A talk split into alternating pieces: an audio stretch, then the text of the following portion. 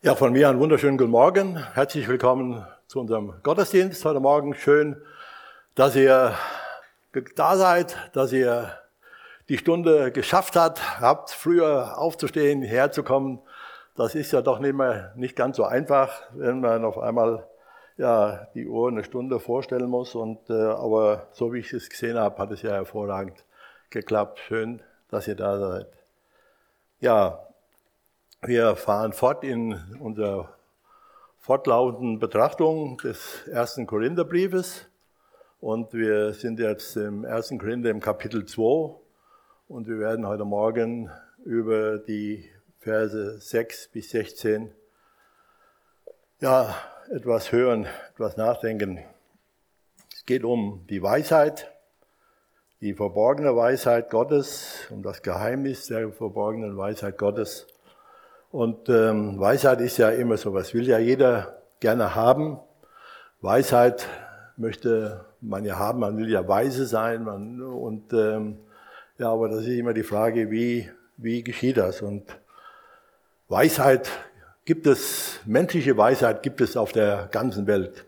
In jedem Kontinent, auf jeder, jedem Landesteil, jeder, jedem Land, ja, gibt es Weisheit vielleicht ein paar bekannteste Weisheiten, die so immer darum, ähm, wo man von spricht. Ja, das ist die chinesische Weisheit und die indische Weisheit und dann gibt es noch die tibetische Weisheit und die afrikanische Weisheit. Auch wir haben in Deutschland Weisheit, Menschen, die Weisheit haben. Und diese Liste könnte man jetzt beliebig fortsetzen. Aber all diese Weisheit, woher kommt diese Weisheit? Die Weisheit, die kommt durch Lebenserfahrung und durch Lebensreife. Wenn ich, deshalb spricht man ja auch oft so von, dass äh, man oft älteren Menschen Weisheit zuspricht. Gerade so ältere Menschen, da sagt man, ja, die sind schon ein bisschen weise durch Lebenserfahrung, durch äh, Reife sind die, sagt man, die haben das schon vieles erlebt und wissen, wie man entscheidet oder was man tun soll und werden dann für weise angesehen, was auch richtig ist, was auch so ist. Und ähm, durch die Lebensjahre gewinnt man ja auch eine gewisse Abgeklärtheit und eine Klugheit und eine Reife. Das ist ja so eigentlich zusammengefügt, eigentlich so eine Lebensweisheit. Und ähm, das ist so ganz kurz so definiert mal, gibt da viel darüber zu sagen, aber wir wollen ja nicht über diese menschliche Weisheit reden, sondern wir wollen ja über Gottes Weisheit heute Morgen reden. Und ähm, eine biblische Definition von Weisheit, die steht in den Sprüchen. Da hat Salomo geschrieben, der Weisheit Anfang ist die Furcht des Herrn und den Heiligen erkennen, das ist Verstand. Danke, Vater im Himmel, dass du weise bist und dass du Weisheit hast, die im Verborgenen ist, die man nur erkennt und bekommt, wenn man sich mit dir, deinem Mord beschäftigt, wenn man sich mit dir und deinem Mord auseinandersetzt, wenn man in der Heiligen Schrift liest, die Quelle der Weisheit, Herr. Dafür danke ich dir, dass du uns dein Mord gegeben hast und dass dein Mord ja, als Quelle der Weisheit anzusehen ist, dass, weil wir darin lernen von dir, von dem, was du getan hast, Herr. Und du bist weise, Herr. Das sehen wir in allem, was du geschaffen hast, Herr. Und dafür wollen wir dich loben und preisen und dir die Ehre geben. Und danke dir, dass du in deinem Heiligen Geist gegenwärtig bist und danke dir, dass du ja, uns segnen willst heute Morgen und dass du auch jetzt äh, zu uns reden willst, Herr. Wir loben und preisen dich und geben dir die Ehre. Amen. Ja, der heutige Text, wie eben schon gesagt, 1.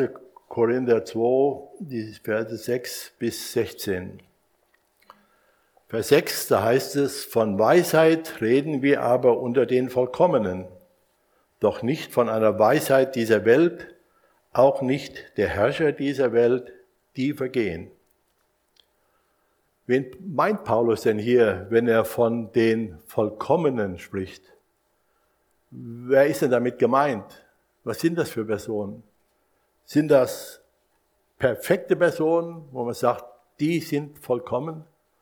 Da ist alles bestens, da ist alles in Ordnung.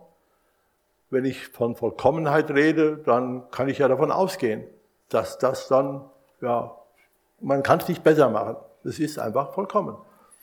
Und ähm, habe ich mal nachgeguckt in der Elberfelder Erklärung. Da heißt, da steht, es ist ja dann auch die viele griechische Worte und Begriffe und da habe ich das nachgelesen. Da heißt das Wort äh, für vollkommen, äh, vollkommenen Telaios. Telaios, das bedeutet so viel wie erwachsen sein, Reife gewonnen zu haben, das Kindliche abgelegt zu haben.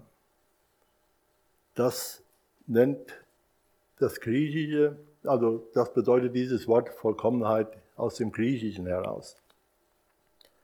Und der Paulus schreibt ja auch in 1. Korinther 13, im Vers 11, da schreibt er, als ich ein Kind war, da redete ich wie ein Kind und dachte wie ein Kind und war klug wie ein Kind. Als ich aber ein Mann wurde, tat ich ab, was kindlich war. Paulus meint hier mit dem vollkommenen Menschen, die ein erstes Ziel erreicht haben. Die ein erstes Ziel erreicht haben. Es geht da, geht da nicht darum, dass jemand erwachsen geworden ist, sondern dass sie ein Ziel erreicht haben. Auch das bedeutet Teilos. Dass sie ein Ziel erreicht haben, ähm, das in ihrem Leben die Bestimmung gibt. Dass sie ein Ziel erreicht haben, das heißt Jesus Christus. Dass sie Jesus Christus kennengelernt haben, dass sie ihm sei, ihr Leben ihm übergeben haben und ihm nachfolgen. Das ist der Anfang. Das ist auch der Anfang der Weisheit, von dem in den Sprüchen steht, den Vers, den ich zuerst gelesen habe. Der Anfang der Weisheit. Und diese Weisheit Gottes, die ist nicht jedem offenbar. Sie ist verborgen. Sie ist für die Menschen in der Welt, für die, die Jesus nicht kennen, verborgen. Die können die Gottes Weisheit nicht sehen. Und sie ist nur in Jesus Christus offenbar und sichtbar. Nur dann kann ich in die, sehe ich die verborgene Weisheit Gottes. Dann sehe ich das, was Gott geschaffen hat in Jesus Christus für uns Menschen. Und Vers 17 heißt es dann, sondern wir reden von der Weisheit Gottes, die im Geheimen verborgen ist, die Gott vorherbestimmt hat vor aller Zeit zu unserer Herrlichkeit. Die Weisheit Gottes, Jesus Christus, war von Anfang an da. Jesus war zu aller Zeit da. Vor allen Zeiten, wie es hier heißt bevor überhaupt die Erde geschaffen wurde, bevor überhaupt Gott die Schöpfung kreiert hat, war Jesus Christus da. Die Weisheit Gottes. Und nur durch Jesus Christus haben wir Zugang zu dieser Weisheit und zu dieser Herrlichkeit Gottes. Ohne Jesus Christus gibt es keinen Weg dorthin. Vers 8, die keiner von den Herrschern dieser Welt erkannt hat, denn wenn sie sie erkannt hätten, hätten sie den Herrn der Herrlichkeit nicht gekreuzigt. Wie gesagt, die Menschen dieser Welt, auch die weisesten Menschen dieser Welt, auch die mächtigsten Menschen dieser Welt, können die Weisheit Gottes nicht erkennen ohne Jesus Christus. Herrscher dieser Welt sind ja oft kluge Menschen, intelligente Menschen. Es gibt auch manche, die sind skrupellos, gerissen und hinterlistig. Auch das gibt es von diesen Mächtigen dieser Welt. Aber Klugheit und Intelligenz bedingt nicht unbedingt Weisheit und schon gar nicht Gottes Weisheit. Denn die bekommen wir wirklich nur in Jesus Christus, in ihm. Und das, wenn wir ihm unser Leben schenken. Wenn wir unser Leben, wenn du dein Leben Jesus schenkst, dann bekommst du die Weisheit Gottes. Dann bekommst du den Heiligen Geist und er führt dich in all diese Weisheit hinein. Hätten die damaligen Führer des israelischen Volkes, der Juden und die Führer der römischen Besatzung die Weisheit Gottes erkannt, die stand ja lebendig vor ihnen. Sie war ja da. Sie haben ja, heute ist ja Palmsonntag, da haben sie an den Straßen gestanden, haben gerufen, Halleluja, Halleluja. Preis den Herrn, unser König kommt. Eine Woche später haben sie gerufen, kreuzige ihn. In ihrer Überheblichkeit aber waren sie für die Weisheit Gottes geblendet und konnten sie nicht sehen. In ihrer Blindheit und Geltungssucht haben sie dazu beigetragen, dass Gottes Heilsplan mit den Menschen aber in Erfüllung ging. Apostelgeschichte 13, 27 und 28. Die Einwohner Jerusalems und ihre führenden Männer haben Jesus nicht erkannt. Sie verstanden auch die Worte der Propheten nicht, die doch jeden Sabbat vorgelesen werden. Trotzdem haben sie deren Verkündigungen erfüllt, als sie Jesus den Prozess machten. Obwohl sie keine todeswürdige Schuld an ihm fanden, verlangten sie seine Hinrichtung von Pilatus. Sie haben automatisch durch ihre Blindheit haben sie Gottes Plan, Heilsplan mit den Menschen erfüllt. Paulus schreibt dann weiter in Vers 9, sondern wir reden, wie geschrieben steht in Jesaja 64, Vers 3, was kein Auge gesehen hat und kein Ohr gehört hat und in keines Menschen Herz gekommen ist, was Gott bereitet hat denen, die ihn lieben. In Vers 7 vorher hatten wir ja gelesen, die Gott vorherbestimmt hat vor aller Zeit zu unserer Herrlichkeit. Vor aller Zeit hat Gott, bevor die Schöpfung ausgeführt wurde, hat Gott seinen Heilsplan für uns Menschen schon festgehabt. Er wusste genau, was geschehen wird, nachdem er die Erde geschaffen hat, nachdem er die Schöpfung kreiert hat, nachdem er Menschen geschaffen hat, wusste er genau, wie sich alles entwickelt. Und da hatte er seinen Plan schon feststehen. Er musste nicht abwarten, wie wir manchmal, ja, mal gucken, wie sich es entwickelt und dann können wir entscheiden. Nein, er hat es vorher gewusst. Er hat es geplant und es war seine, seine große Weisheit, die das alles geschaffen hat. Im Alten Testament lesen wir von Männern und Frauen, die mit Weisheit und Erkenntnis, die Gott mit Weisheit und Erkenntnis ausgestattet hat und von dieser Weisheit Gottes Prophezeiten. Es geht um Personen wie zum Beispiel, nur einige zu nennen, Abraham, Mose, David, die Propheten wie Jesaja, von dem wir eben gelesen haben, und auch von Simeon und von der Hannah, die auf Jesu Geburt gewartet haben am Tempel.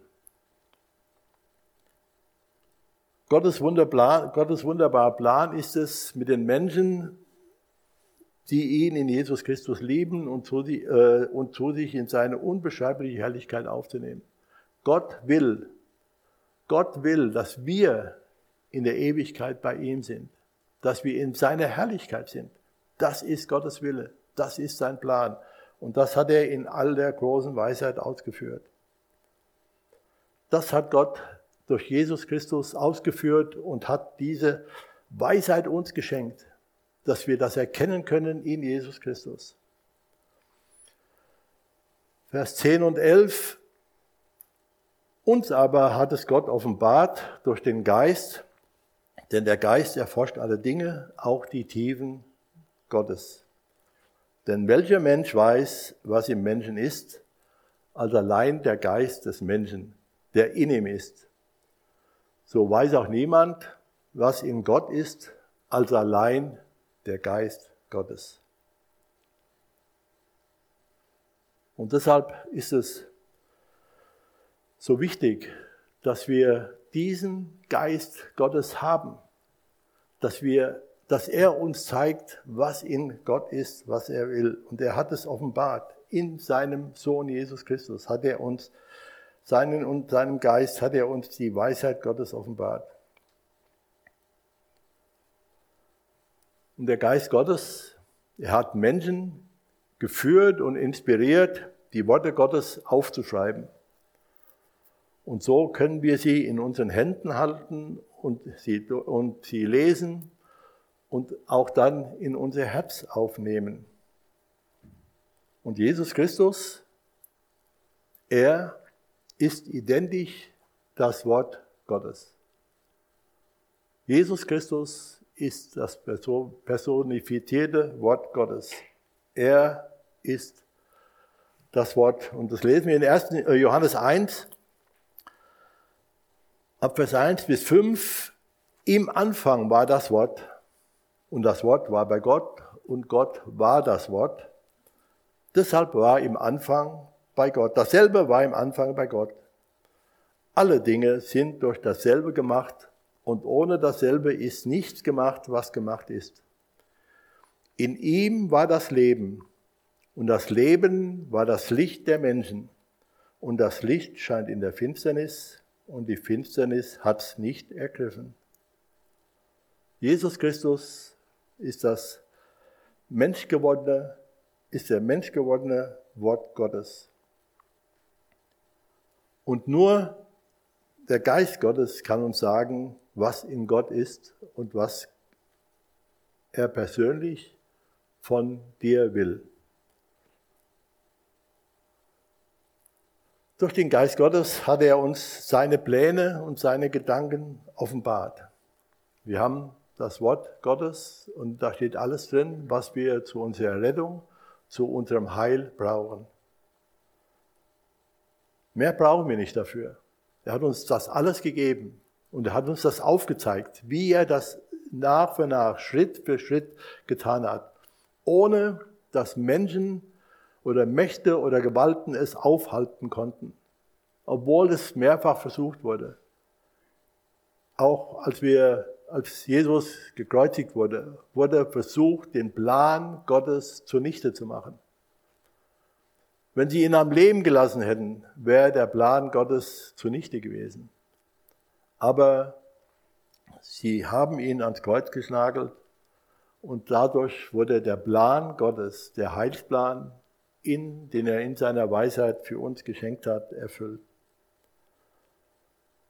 Und Gott hat nicht nur ein Plan für diese Welt, für alle Menschen, für die einzelnen Gemeinden, sondern er hat auch einen Plan ganz allein für dich. Gott hat einen Plan für dich.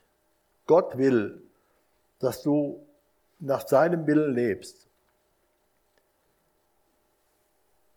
Und dazu gibt uns der Geist Gottes auch Gaben, geistliche Gaben die wir benutzen dürfen, die wir vorher nicht haben.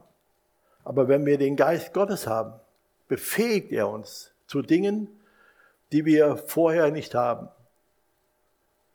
Wir haben vielleicht bestimmte Begabungen, menschliche Begabungen, handwerklich geschickt oder auch rhetorisch geschickt oder auch sonst irgendwie gut, ist in vielen Dingen gut, im Sport oder sonst irgendwie gute Gaben, gute äh, Anlagen und so weiter. Aber diese geistlichen Gaben, die bekommen wir nur durch den Geist Gottes in Jesus Christus. Wir aber haben nicht empfangen den Geist der Welt, sondern den Geist aus Gott, damit wir wissen, was uns von Gott geschenkt ist.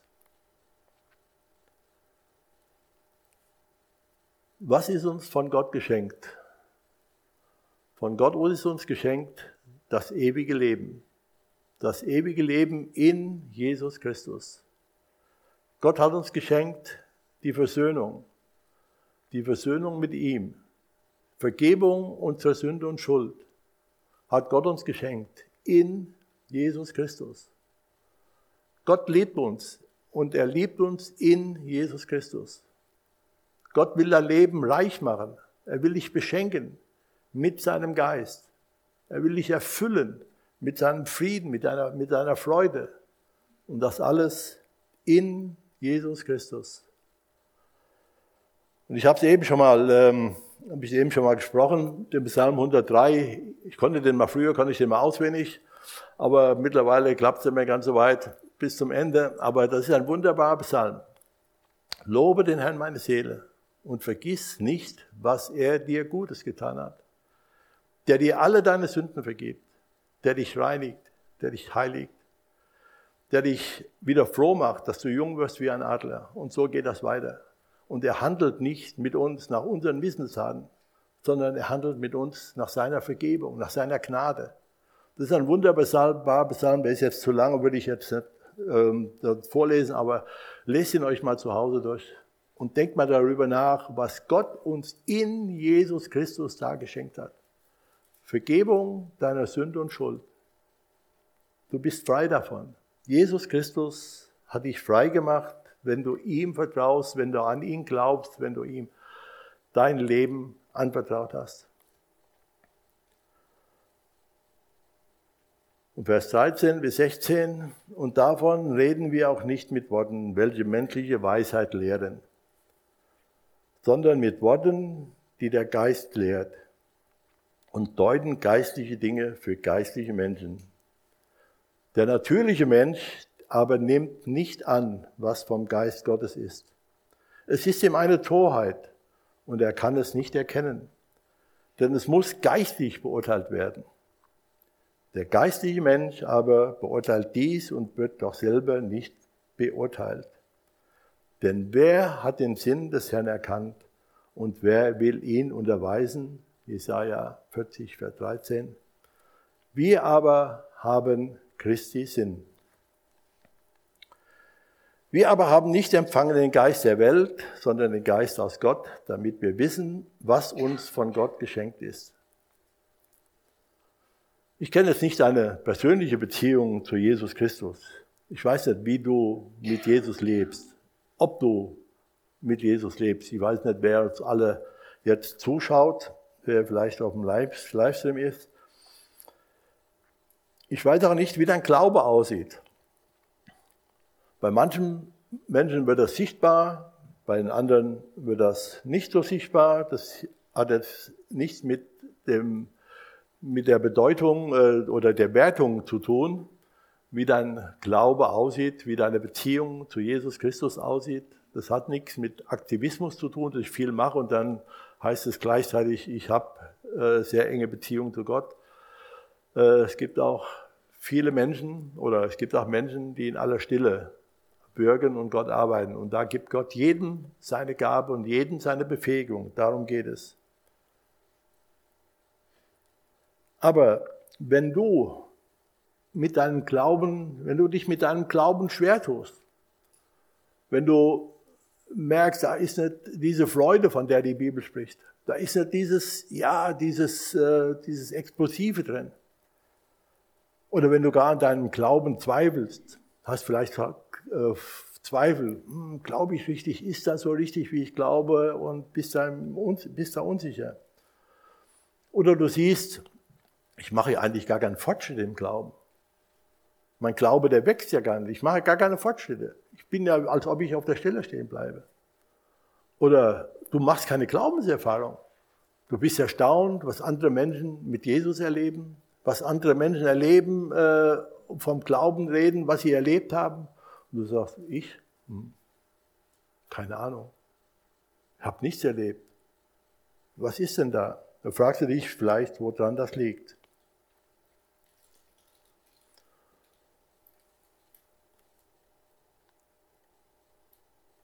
Ist es vielleicht möglich, dass du den Heiligen Geist nicht empfangen hast, als du gläubig wurdest? Ist es vielleicht möglich, dass du den Geist Gottes betrübst, dass er nicht so an dir wirken kann, wie, du, wie er das gerne will? Dass du Angst hast, dich darauf einzulassen, was der Geist Gottes dir sagt, weil du denkst, was werden die Menschen sagen? Das kann ich doch nicht tun. Oder vielleicht führt er mich ja von meiner Familie weg, irgendwo in einen Slum in Afrika oder sonst irgendwo in die Welt, wo Menschen verfolgt werden, die an Jesus Christus glauben. Vielleicht sind ja Dinge da, die dich daran hindern, den Geist Gottes in dir wirken zu lassen. die Weisheit Gottes voll auszuschöpfen in Jesus Christus. Der Paulus, er kam nach Ephesus.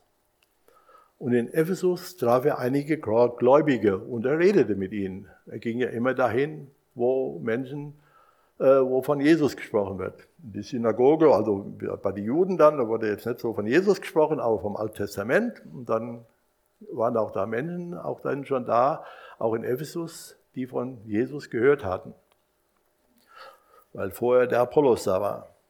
Aber er stellte fest, es fehlt ihnen etwas. Ihnen fehlte etwas. Und er fragte sie, das können wir nachlesen in Apostelgeschichte 19, Vers 2, da fragt er sie, habt ihr den Heiligen Geist empfangen, als ihr gläubig wurdet? Habt ihr den Heiligen Geist empfangen, als ihr gläubig wurdet? Also kann das sein, dass ich einen Glauben habe, einen Glauben ohne Heiligen Geist? Ähnliches lesen wir auch in der Apostelgeschichte 8. Da ist der Petrus und der Johannes, die kommen nach Samarien, weil der Philippus da war und hat gepredigt. Und viele Menschen sind zum Glauben gekommen. Und da fahren die beiden oder gehen die beiden darunter nach Samarien und sie kommen dahin, reden mit den Menschen und sie legen ihnen die Hände auf und sie empfangen den Heiligen Geist. Also waren diese Menschen gläubig, aber sie hatten nicht den Heiligen Geist empfangen. Und das ist die Frage, wie ist dein Leben in Jesus Christus? Wie sieht dein Leben ganz persönlich aus? Und das ist eine lebenswichtige Frage. Das ist eine lebenswichtige Frage die Frage, die entscheidet über das ewige Leben, wie dein Glaube aussieht, ob du den Heiligen Geist empfangen hast. Und es gibt die andere Seite, betrübt nicht den Heiligen Geist, heißt es in Epheser 4, Vers 30. Und betrübt nicht den Heiligen Geist, mit dem ihr versiegelt seid für den Tag der Erlösung. Und ich kann auch bei meiner Bekehrung, bei meiner Wiedergeburt den Heiligen Geist empfangen, aber ihn dann betrüben, indem ich nicht auf ihn höre, indem ich ihn zur Seite schiebe und nur bei Bedarf vielleicht raushole. Gebrauch wie so einen täglichen Gebrauchsgegenstand. Brauche ich nicht immer alles, das habe ich dann im Schrank oder in einem Schublade oder sonst irgendwo verstaut. Und da will ich vielleicht mal von mir persönlich erzählen. Ich bin mit 13 Jahren zum Glauben gekommen. Ganz bewusst, das weiß ich, es war in einer Kinderstunde, es war in Breitscheid, im Schönbacher Weg, in einem kleinen Häuschen. Da war früher die Brüdergemeinde drin. Meine Eltern gingen zwar in die freie Gemeinde, aber da war die Kinderstunde die Woche und dann sind mir Kinder auch dahin gegangen und dann bin ich da zum Glauben gekommen. Hab noch ungefähr, weiß ich, wo ich gesessen habe damals. Und äh, das war dann später der Treffpunkt von uns. Das war ein hervorragender geistlicher Raum, muss ich auch sonst sagen. Auch da hat der Geist Gottes viel gewirkt, nicht an dem Raum, das Äußere, sondern der Geist Gottes hat an den inneren Menschen gewirkt. Und äh, ja, ich habe gemerkt, mir ist eine Last vom Herzen gefallen. Ich war frei, ich war fröhlich. Ich habe das bekannt, ich habe das meinen Eltern erzählt habe das anderen Menschen erzählt und ja, war prima. Und dann ging das los mit der Zeit so, mit Freunden, anderen, dann dahin, dahin und dann habe ich ja gar nicht mehr so viel danach gefragt, bin zwar immer in die Jugend gegangen, in die Gemeinde sonntags, habe im Männerchor und im gemischten Chor gesungen. Das war alles, ging alles prima, aber irgendwo hatte ich so den Eindruck, ja, ich lebe in zwei Teilen. Ich weiß nicht, wer schon mal vielleicht äh, irgendwo war, wo der Äquator durchläuft. Da waren wir in Kenia bei Nullmeyers und haben die da besucht. Da sind wir auch über den Äquator gefahren. Dann hat man sich so hingestellt und dann lief der Äquator da. Da waren wir auf der einen Seite Nordseite und auf der anderen Süd Südseite. Und so habe ich mich davor äh, so empfunden. Ich habe mit einem Bein in der Welt gelebt und mit dem anderen Bein in der Gemeinde. Ich habe ein Leben geführt, was mich nicht zufriedengestellt hat. Ich konnte mich weder freuen mit der Welt, wie die sich gefreut hat, weil ich wusste, da ist Jesus Christus. Da gibt es was anderes. Und ich konnte mich in der Gemeinde nicht freuen mit den Christen, weil ich wusste, boah, dein Leben ist ganz schön schwierig, ganz schön schief. Und das hat mir Sorge gemacht, das hat mir Not gemacht. Und dann, ja, dann bin ich zu unserem damaligen Pastor gegangen und habe mit ihm gesprochen. Und wir haben miteinander gesprochen. Ich habe ihm das erzählt, habe ihm das erklärt, wie das bei mir so ist und wie das so war. Und dann haben wir zum Schluss, hat er gebetet. Hat er mir die Hände aufgelegt und hat für mich gebetet. Und das war der Anfang einer neuen, ja, eines neuen Weitergehens, eines neuen Lernens, einen neuen Schritte zu tun, einen neuen, neu zu wachsen. Zu wachsen im Glauben, nach und nach, Schritt für Schritt. Und Gott hat mich dann wunderbar geführt. Ich bin Gott, ich bin Jesus Christus sehr, sehr dankbar für mein Leben, muss ich sagen, mit ihm. Und das ist einfach das, dass ich mich gab auch Dinge, wo ich, die nicht so gelaufen sind, wo ich, ja, wo, das war jetzt nicht alles eitles Sonnenschein und äh, auf Wolke 7 und so weiter. Es gab auch noch schwierige Zeiten. Aber ich wusste, ich bin in Jesus Christus und er ist in mir und er wird mich durch seinen Geist leiten und führen. Und ich durfte das erkennen. Dann hat sich vieles geändert in meinem Leben. Ich bin dann mit Freudigkeit dienstagsabends in die Gebetsstunde gegangen habe mich dann beteiligt dort in der Gebetsstunde, erst in der äh, Einführung der Gebetsstunde Gottes Wort, äh, so zehn Minuten, Viertelstunde, was zu Gottes Wort zu sagen, zum Einleiten für die Gebet, für das Gebet der Gemeinde. Das hat sich dann weiterentwickelt. Die meisten werden das nicht kennen. Da gab es für uns die Wortbetrachtung und dann waren dann immer mehrere Brüder. Einer fing an, der hatte dann die, die Leitung, der hat ein bisschen länger gemacht, die anderen haben sich so angeschlossen, so fünf Minuten, zehn Minuten. Und da habe ich mich dann auch beteiligt. Und so wurde es immer mehr, wurde immer, wurde gewachsen. Und es ging dann mit dem Hauskreis weiter und so fort und so weiter und so fort. Und das war einfach schön, wie Gott mich nach und nach geführt hat und geleitet hat und wie er mich gebraucht hat. Das habe ich alles nur seinem, seinem Heiligen Geist zu verdanken, der, dem ich dann den Raum gegeben hat, den er haben wollte. Ich habe es eben schon gesagt, die Weisheit Gottes zu erkennen geht nur durch Jesus Christus, durch den Heiligen Geist. Und Salomo, König Israel, war von Gott mit sehr viel Weisheit gesegnet worden. Gott hat ihn ausgestattet mit sehr viel Weisheit. Heißt, wie es noch sonst niemand auf der Welt gesehen hatte. Und hat von seiner Weisheit sehr viel weitergegeben, niedergeschrieben durch den Heiligen Geist. Und in Sprüche, da stehen sehr viele, in den ersten neun, zehn Kapitel, da steht sehr viel von der Weisheit drin. Und in Kapitel 9 möchte ich die Verse 1 bis 6 lesen. Die Weisheit hat ihr Haus gebaut, hat es mit sieben Säulen ausgeschmückt. Sie hat ihr Vieh geschlachtet, ihren Wein gemischt und auch schon ihren Tisch gedeckt.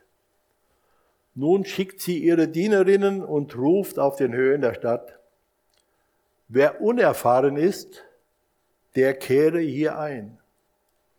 Sie redet zu denen ohne Verstand. Kommt und esst von meinem Brot und trinkt von meinem guten Wein. Lasst ab von eurer Dummheit Wählt doch das Leben und geht auf dem Weg des Verstandes. Die Weisheit lädt zum Festmahl ein. Was bedeutet das? Wenn wir wachsen wollen, dann müssen wir essen. Ich sehe jetzt gerade mein Engel, den Elia, liegt da und schläft. Wunderbar, braucht er auch fürs Wachstum, aber er braucht auch zu essen. Wenn er kein Essen bekommt, wird er nicht wachsen. Und so werden wir auch nicht wachsen. Wenn wir kein Essen bekommen, werden wir sterben, werden wir verhungern und sterben. Und das Gleiche geschieht auch im Geistlichen. Wenn wir im Geistlichen wachsen wollen, dann müssen wir Nahrung aufnehmen. Sonst sind wir geistlich tot. In Johannes 6, Vers 53 heißt es, Jesus sprach zu ihnen, wahrlich, wahrlich, ich sage euch, wenn ihr nicht esst das Fleisch des Menschensohns und trinkt sein Blut, so habt ihr kein Leben in euch. Wer geistlich wer geistliches Leben haben will und im geistlichen Leben wachsen will, der muss geistliche Nahrung aufnehmen. Und noch ein Spruch aus den Sprüchen, ein Vers aus den Sprüchen, denn der Weisheit Anfang ist, erwerb Weisheit und erwerb Einsicht in allem, was du tust. Um Weisheit zu erlangen, muss ich zum einen ein belehrbares Herz sein, Herz haben. Ich muss ein Herz haben, was bereit ist, belehrt zu werden, was bereit ist, zuzuhören, wenn mir das Wort Gottes etwas sagt, wenn wir Menschen, die im Wort Gottes verkündigen, austeilen, was sagt da muss mein Herz bereit sein, es aufzunehmen, zu lernen. Und es muss bereit sein, sich auch etwas sagen zu lassen. Etwas sagen zu lassen, was es vielleicht meint, hm, das passt mir aber nicht ganz so. Oder, ja, ich kann das ja verstehen, aber ich will das doch nicht so. Ich will das doch, wie ich das so will. Auch das ist schwierig oder gar ganz abzulehnen, mir etwas sagen zu lassen, mir irgendwo hineinreden zu lassen. Wer auch wachsen will im Glauben, der muss auch an seinem Leben arbeiten. Der muss bereit sein, an seinem Leben zu arbeiten, Dinge in seinem Leben zu verändern, Dinge zu lassen, Dinge hinzuzufügen, Dinge zu verändern. Und er muss bereit sein, seine Zeit und seine Kraft einzusetzen. Er muss diszipliniert werden, Disziplin haben, weil es kostet Zeit und es kostet Kraft. Zu wachsen im Glauben und zum Vertrauen, sich auseinanderzusetzen mit Gottes Wort und ja, in der Verbindung mit dem Heiligen Geist. In einer Predigt erzählte, äh, man Pastor sieben Punkte auf, die auch helfen können, im Glaubensleben zu wachsen und mehr von Gottes Weisheit zu erfahren. Sieben Punkte. Das erste, das Wort Gottes das Wort Gottes lesen, das Wort Gottes studieren, das Wort Gottes in mich aufzunehmen, das Wort Gottes zu essen, wie eine natürliche Nahrung, in dem Sinne, das Wort in mich aufzunehmen, dass es mein Leben bestimmt.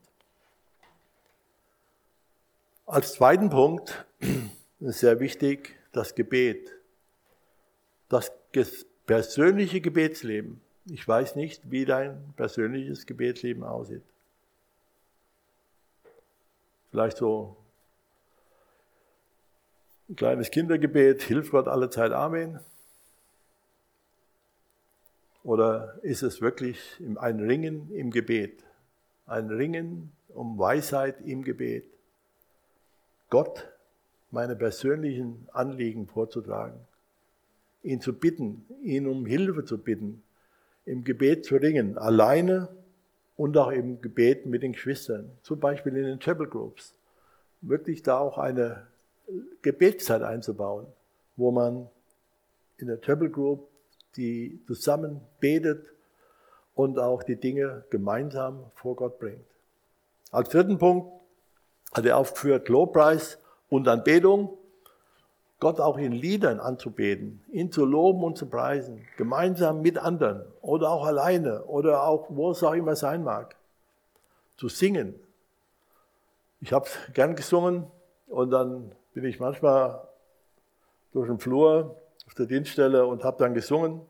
Äh, dann äh, war auch meistens nicht zu viel Betrieb da abends, hauptsächlich tagsüber war das ein bisschen schwierig, wenn viel Publikumverkehr da war mir gedacht, was ist denn hier für ein Spinner als Polizist, der hier singen durch die, durch die Flure läuft. Aber abends habe ich das öfters gemacht, da war ja nur die Dienstgruppe, also war hauptsächlich die Dienstgruppe da und da ging das ganz gut, da war das, sie wussten das ja auch alles, ähm, wer ich bin und ähm, was ich so mache, die kannten das ja, von daher war das da nicht so, aber das hätte mir auch, wenn andere das gehört haben, waren manchmal Leute da, das war mir dann auch nicht so, das war auch egal. Das hat jetzt nicht die Rolle gespielt, was sie davon gedacht haben. Aber einfach, ich konnte mit meinem Herzen singen, das war mir dann wichtig da in dem Moment. Vierter Punkt ist, Gemeinschaft zu haben. Gemeinschaft mit Geschwistern. Gemeinschaft zu haben in der Gemeinde. Die Gemeinde soll ein Ort sein der Gemeinschaft, wo wir zusammenkommen, wo wir uns gegenseitig ermahnen, ermuntern, aufbauen wo wir untereinander reiben, wo wir untereinander reiben in, in Dingen und dann äh, auch wieder zusammenkommen, wenn es Auseinandersetzungen gibt. Ist ja ganz natürlich, wenn viele Menschen zusammenkommen, dass es auch irgendwo mal Reibereien gibt, aber das gehört dazu. Eisen schärft Eisen. Wenn wir untereinander reiben, in einem guten Reiben, dann hat es sehr viel Frucht, dann bringt es sehr viel Frucht, dann hilft es mir im Glauben zu wachsen. Dann kann ich Vergebung lernen jemand um Vergebung zu bitten. Da kann ich jemand vergeben, der zu mir kommt. Das kann ich alles lernen in der Gemeinschaft, in der Gemeinde. Als fünfter Punkt die persönliche Mission, die persönliche Evangelisation. Menschen von Jesus zu erzählen, Menschen vom Glauben zu erzählen, Menschen zu Jesus hinführen. Als sechstes Punkt das Geben. Geben an Geld ist zwar nicht das Wichtigste, aber es ist auch wichtig, dass man das braucht in der Gemeinde oder sonst in irgendwelchen Werken. Zeit, Zuwendung, Zeit haben für Menschen, Menschen, sich Menschen zuzuwenden, ihnen zu begegnen, und nicht sagen, ah, Entschuldigung, habe keine Zeit und dann immer gerade immer grad fort, sondern den Menschen zuzuwenden, zuzuhören. Das ist ein Punkt, der mir manchmal schwerfällt. Aber auch da hoffe ich, dass ich noch ein bisschen lerne. Und der siebte Punkt, das ist die Mission. Ein ganz wichtiger Punkt, die Mission, das Missionswerk, die Missionare, Missionarinnen, die auf dem Missionsfeld sind, für die einzutreten vor Gott, für die einzutreten in finanziellen Hilfen, für die einzutreten in handwerklichen Hilfen, für die einzutreten im Gebet. Auch das hilft mir im Glauben zu wachsen, an der Weisheit Gottes zuzunehmen. Wenn wir das lernen, wenn wir das tun, dann nehmen wir zu an der Weisheit Gottes und an seiner Liebe und Freundlichkeit, an all diesen Punkten, die der Galaterbrief im Kapitel 5 aufführt, der Paulus in den Versen 22 und 23. Die Gaben des Geistes in Liebe, Freundlichkeit, Demut, Sanftmut, Langmut, Geduld und so weiter. Der Jakobus, der schreibt in seinem Brief im dritten Kapitel ab Vers 13, aber ich lese nur den Vers 13. Wer ist weise und klug unter euch? Der zeige mit seinem guten Wandeln seine guten Werke in Sanftmut und Weisheit. Wer ist weise und klug unter euch? Der zeige in seinem guten Wandel seine Werke in Sanftmut und Weisheit. Das gehört dazu. Und er führt dann weiter in Vers 17, dann führt er auf, was die Weisheit von oben ist. Die Weisheit, schreibt er von oben her, ist zuerst lauter. Ein alter Ausdruck für Reinheit, für Klarheit, für Wahrheit, ohne falsch. Das zu sein, das ist die Weisheit. Dann ist die Weisheit friedfertig. Sie sucht den Frieden mit dem anderen. Sie ist nicht auf Streit aus. Sie ist nicht streitsüchtig. Sie ist friedfertig. Sie sucht den Frieden. Sie ist gütig. Sie erbarmt sich über andere. Sie hilft anderen. Die Weisheit von oben her lässt sich etwas sagen. Den Punkt hatten wir eben schon mal. Die Weisheit von oben lässt sich etwas sagen. Und die Weisheit ist reich an Barmherzigkeit und guten Früchten. Sie ist unparteiisch und sie ist ohne Heuchelei. Sieben Punkte der Weisheit. Sieben Punkte, auf dem sieben Säulen, die ich eben gelesen habe in den Sprüchen, die das, wo die Weisheit ihr Haus draufgebaut hat.